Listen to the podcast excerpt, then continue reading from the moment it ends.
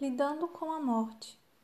E quando este corpo corruptível se revestir de incorruptibilidade e o que é mortal se revestir de imortalidade, então se cumprirá a palavra que está escrita: Tragada foi a morte pela vitória. 1 Coríntios 15, 54.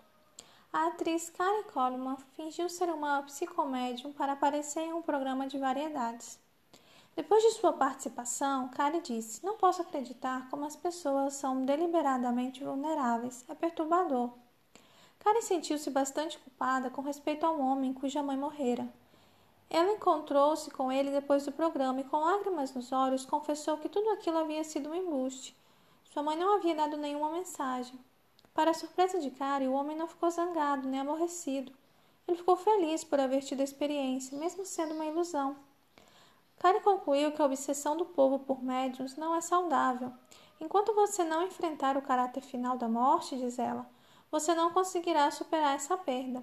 Se você verdadeiramente acreditar que um ser humano pode falar com o seu filho falecido, você se apegará a isso e não haverá um fim.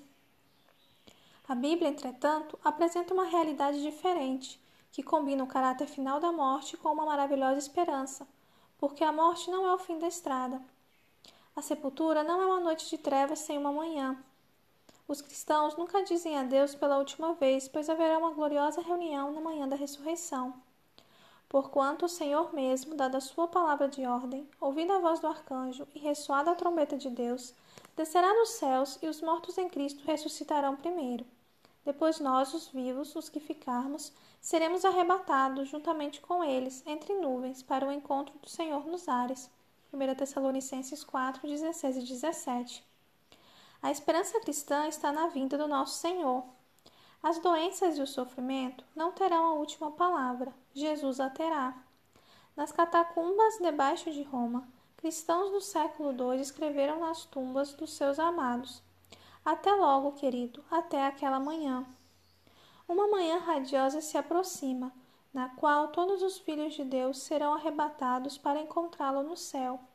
Naquele dia, a história humana chegará ao seu fim, quando a morte for tragada pela vitória.